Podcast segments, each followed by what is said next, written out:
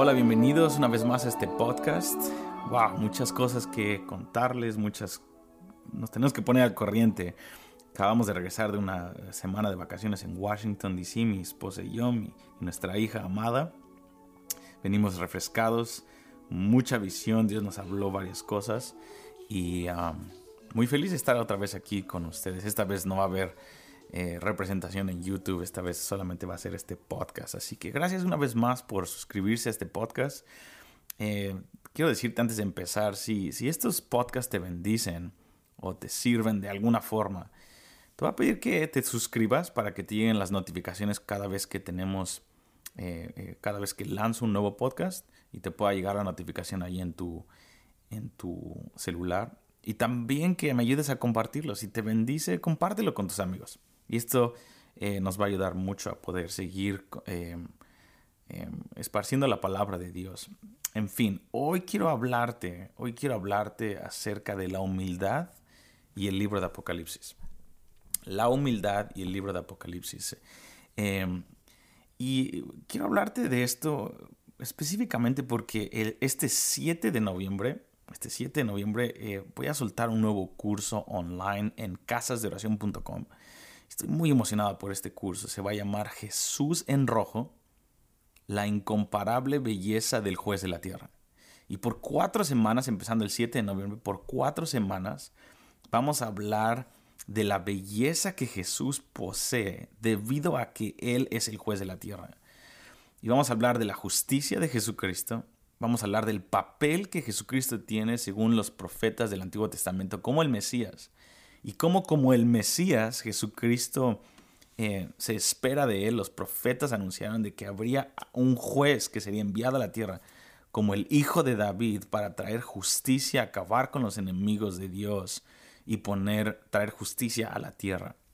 Entonces vamos a hablar de esa definición de justicia, cuál es el papel de Jesucristo como juez y cómo el Padre define la belleza de Jesucristo debido a que Jesucristo ama la justicia y aborrece la iniquidad y debido a que Jesucristo eh, recibió poder de, de, parte del Padre, toda autoridad, y él no se corrompió con el poder que él recibió.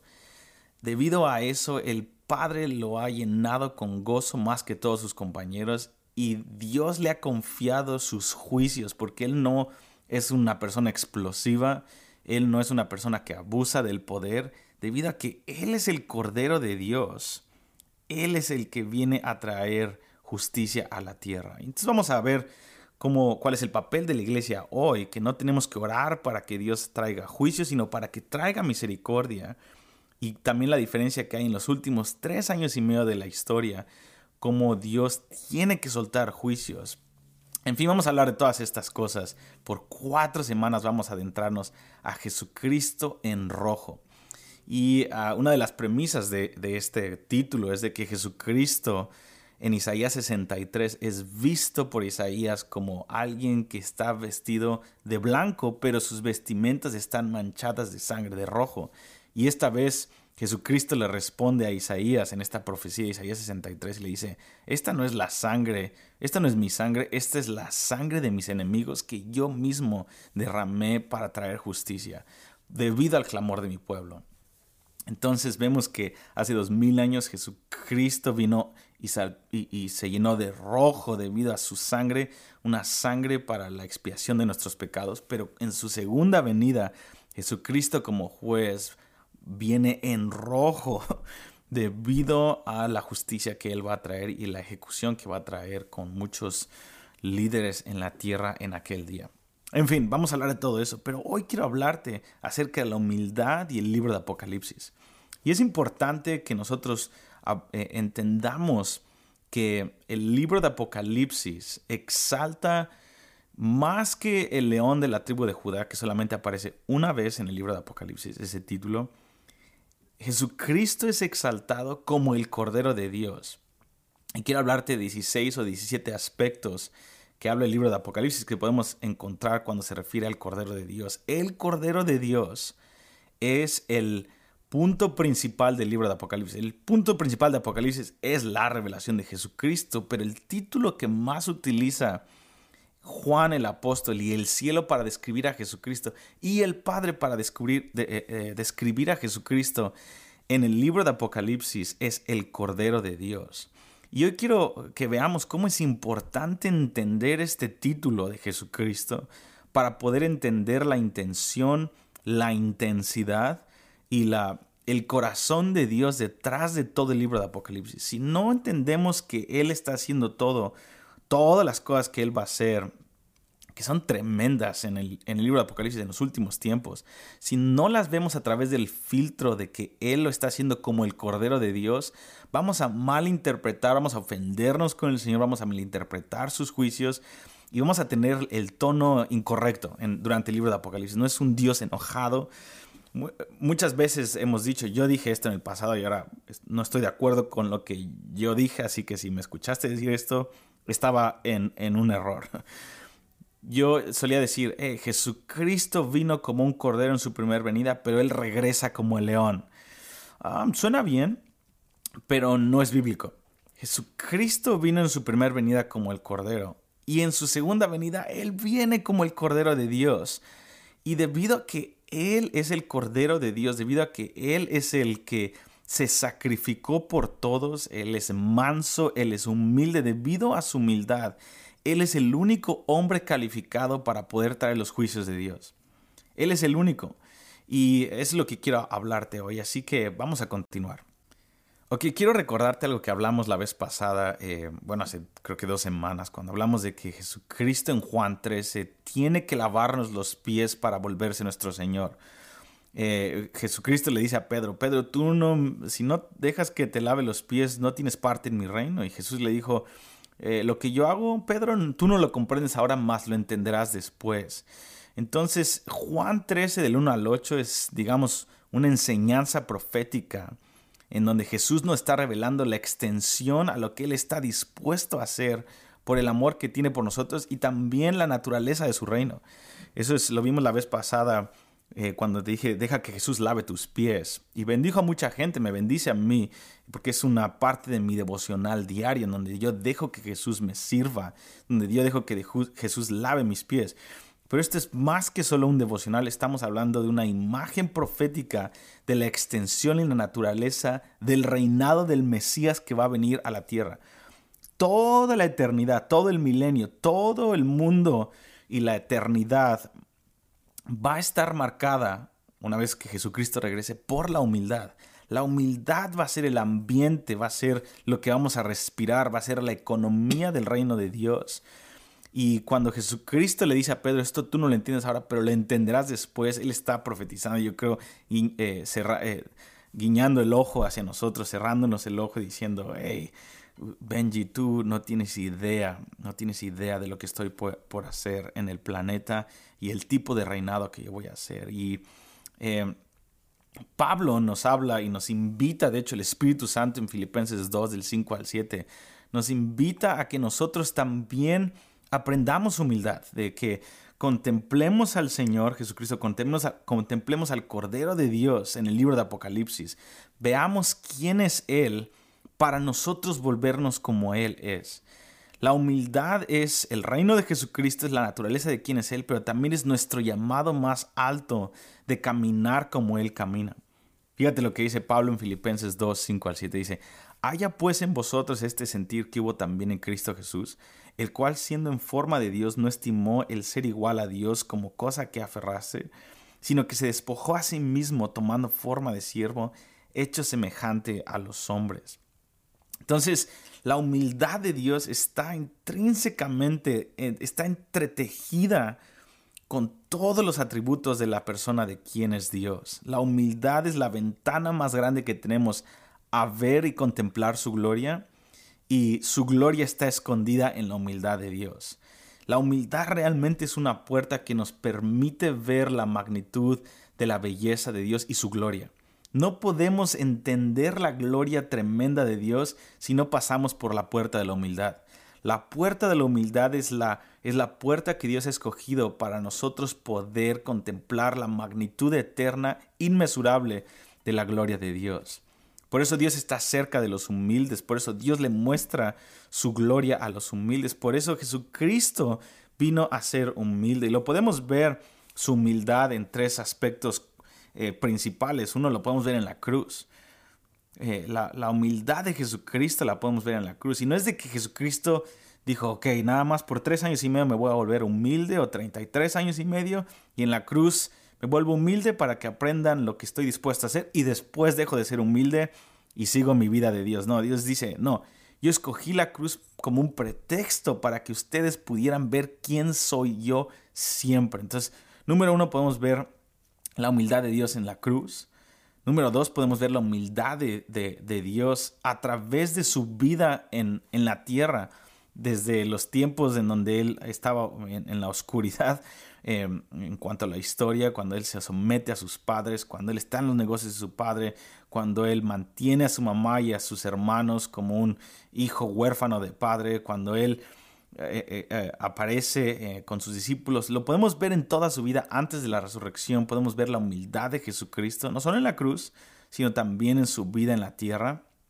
Y por último, podemos ver en todas las ventanas que hay, en, sobre todo en el libro de Isaías, de Jesucristo cuando Él venga y el tipo de reinado que va a tener. Uno de los capítulos principales, Isaías 9, Isaías 11, donde podemos ver el tipo de reinado que Jesucristo va a tener en la tierra y cómo Él eh, va a vivir un reinado de humildad tremendo. Entonces Jesucristo vino a servirnos por siempre, es quien Él es. Entonces cuando nosotros hablamos del libro de Apocalipsis necesitamos tener los lentes de todo el Antiguo Testamento, de la cruz, de su vida en, en, eh, en la tierra, para poder tener una definición detrás del título El Cordero de Dios. Entonces, cuando veas el Cordero de Dios, ponle pausa en el libro de Apocalipsis y vuélvete a estudiar lo que Isaías tiene que decir acerca de la humildad de Dios y lo que los evangelios nos tienen que decir acerca de la humildad, la humildad de Jesucristo en su vida, en su cruz. Y sobre todo Filipenses 2, Filipenses 2 nos habla de características tremendas de la humildad de Jesucristo. Y una vez que tienes una definición robusta del Cordero de Dios, vuelve al libro de Apocalipsis y empieza a ver todas las actividades de Jesucristo a través de esos lentes de que Él es el Cordero de Dios, de que Él es humilde. Una vez más, no veas el libro de Apocalipsis como que, ah, Jesucristo se aguantó las ganas por dos mil años, Él dejó que le golpearan como Cordero, pero ahora Él viene como león para rugir. No, en realidad no. Él viene, de hecho nunca ves al, al, león rugir desde en el libro de Apocalipsis, ves a un Cordero en humildad como un cordero inmolado que aún, aún, porta las marcas y las llagas de su sufrimiento en la cruz y en su vida, como un testimonio de que podemos confiarle todos los reinos de la tierra, como un testimonio de que Él no está operando en su ira eh, por una reacción en la carne o por una venganza humana o por una justicia humanitaria. Él está operando desde una mansedumbre profunda, eterna, con llagas y con sufrimientos, y Él está operando desde una mansedumbre que ha tenido paciencia por más de dos mil años sobre los enemigos de Dios. Sabemos que oh, si el, si el león viniera, supongamos que Él también es un león de la tribu de Judá, obviamente, pero si Él fuera el león manifestado en el libro de Apocalipsis, esas son malas noticias. Pero como Él viene como el cordero a soltar los juicios de Dios, esas son triples malas noticias para los que no se han querido arrepentir. Porque es, es, tremendo. Es, por ejemplo, ah, mi mamá. Mi mamá es una persona muy, ah, muy tranquila, demasiado tranquila y es un, un pan de Dios, la verdad. Es verla enojada es muy difícil, pero cuando ves enojada a mi mamá, cuando una persona se enoja todo el tiempo, dices, bueno, ah, esta persona se enoja todo el tiempo, pero cuando ves a alguien que nunca se enoja y cuando está enojada, dices, ahora sí me lo merezco, wow, esta vez ni siquiera quieres hablar porque es una persona que no, que, no es iracunda, que no está propensa a enojarse, pero cuando se enoja es porque realmente te lo mereces. Ese es el Cordero de Dios. Eso es, son buenas noticias para los que se arrepienten, son buenas noticias para la tierra porque no es una persona iracunda, pero son malas noticias para que, los que insistieron en dejar a un lado su misericordia. Por eso el Cordero de Dios es ouch para el enemigo y nos hace temblar ante su belleza y su misericordia. Entonces, el libro de Isaías, sobre todo el capítulo 49 al 55, son capítulos que puedes adentrarte. Una vez más, Isaías 49 al 55 son capítulos que nos hablan acerca del siervo de Dios en el Antiguo Testamento, de, nos hablan de su humildad de Jesucristo. Entonces, si quieres estudiar el Antiguo Testamento para tener una definición más robusta del Cordero de Dios, te invito a que veas Isaías 49 al 55. Pero, pero vamos a saltar porque eh, eh, específicamente al libro de Apocalipsis, cómo el Cordero de Dios aparece en el libro de Apocalipsis. Y una vez más, este, el título de este podcast es La humildad y el libro de Apocalipsis. Específicamente a través del, título El Cordero de Dios. Y em, te voy a dar una lista rápida, vamos a ir rápido por las características del Cordero de Dios. Em, y cada una tiene una... Hay dos respuestas que tenemos que tener. Número uno, con cada una de estas características que te voy a dar antes de terminar este podcast. Número uno, es una respuesta de alabanza y de amor hacia Jesucristo, como el coro decir, Dios te amamos, te contemplamos, te adoramos. Y número dos, decir, eh, tiene que tener una aplicación para nosotros volvernos como el Cordero. Este es el punto secundario en donde Pablo en Efesios 3:18 nos dice que que, al contemplarlo a Él, a cara descubierta, nos transformamos, por medio del Espíritu Santo, nos transformamos y nos volvemos como Él. Entonces el punto es adorarlo a Él, pero también mientras lo adoramos y lo contemplamos, cada una de estas características del Cordero de Dios, tenemos que pedirle ayuda al Espíritu Santo hoy, diciéndole, Dios, quiero ser como tú en esto, ayúdame Dios te vas a dar cuenta que cada uno de estos aspectos de Jesucristo, de su humildad, del Cordero de Dios en el libro de Apocalipsis que te voy a mencionar ahorita, son contraculturales, son completamente contrarios a la cultura de hoy y son el arma más poderosa que tenemos para caminar contra la cultura del mundo y para reflejar a Jesucristo. Una vez más, la belleza de la iglesia va a estar reflejada a través de la humildad en la que caminemos conforme a lo que contemplamos de Dios. Número uno, en Apocalipsis 5 o 6 vemos al Cordero inmolado. Se le conoce el Cordero inmolado. El Cordero fue inmolado. Y esa es una revelación que Juan tiene ahí cuando está viendo al, al trono de Dios y su belleza. ¿Qué es lo que quiere decir el Cordero inmolado? El primer aspecto que vemos eh, acerca del Cordero de Dios y la humildad de Dios en Apocalipsis es que hay un hombre que murió por amor a todos nosotros, por llevarnos a la plenitud del plan de Dios que Dios tenía hacia nosotros. El Cordero fue inmolado, el Cordero fue llevado al matadero y estuvo dispuesto a morir por nosotros para llevarnos al mayor nivel de plenitud del llamado al que fuimos, eh, por el cual fuimos creados y al cual fuimos, eh, por el cual fuimos hechos. El Cordero inmolado es aquel que quita el pecado del mundo, pero e, es, también aquel que estuvo dispuesto a dejarlo todo por, por darnos nuestro mayor eh, eh, placer en Dios, por llevarnos a esa plenitud por la cual fuimos hechos. Entonces cuando vemos al Cordero de Dios, al Cordero inmolado, tenemos que adorarle y decirle gracias Dios por dejarlo todo por nosotros. También vemos en Apocalipsis 5, 7 y 9 se le llama el cordero. Podemos ver que el cordero es aquel que es, fue hallado digno, que fue hallado calificado con la estatura eh, eh, necesaria para tomar el rollo del Padre y abrir los sellos. Esto habla de la autoridad que va a tener el Cordero de Dios y que tiene el Cordero de Dios para poder abrir el plan de Dios que Él tiene hacia la tierra y poder desatar todos los juicios de Dios contra Satanás y el anticristo. Él es el único hombre calificado para administrar el plan completo de Dios en la tierra, porque Él eh, se le puede confiar todo el poder porque Él no se corrompió con el poder. Si nosotros recibimos tantito poder, eh, nos corrompemos rápidamente, pero Jesucristo recibió todo el poder y Él lo que hace, Él muere por nosotros. Por lo tanto, Él es el Cordero que fue hallado digno. Apocalipsis 6, versículo 1, 3, 5, 7, 9, 12 y el capítulo 8, 1 nos habla de los siete sellos que el Cordero abre. Es otro aspecto que podemos ver. El Cordero es el que abre los sellos.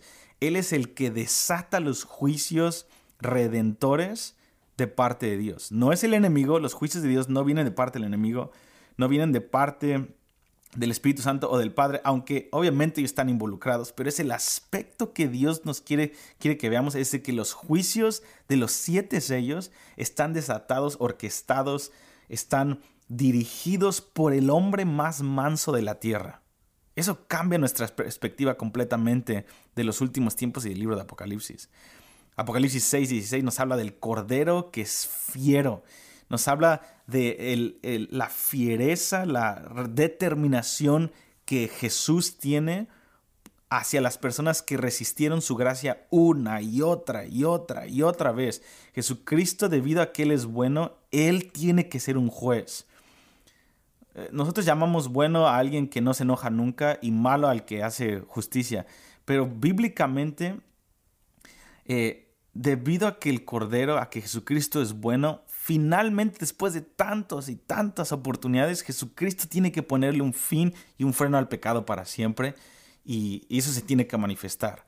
Y el cielo irrumpe en adoración cada vez que la fiereza del Cordero podemos ver eh, eh, manifestada, el cielo y la iglesia dice, Señor, realmente tus juicios son verdaderos, realmente tú, tú estás haciendo lo correcto y te adoramos por eso.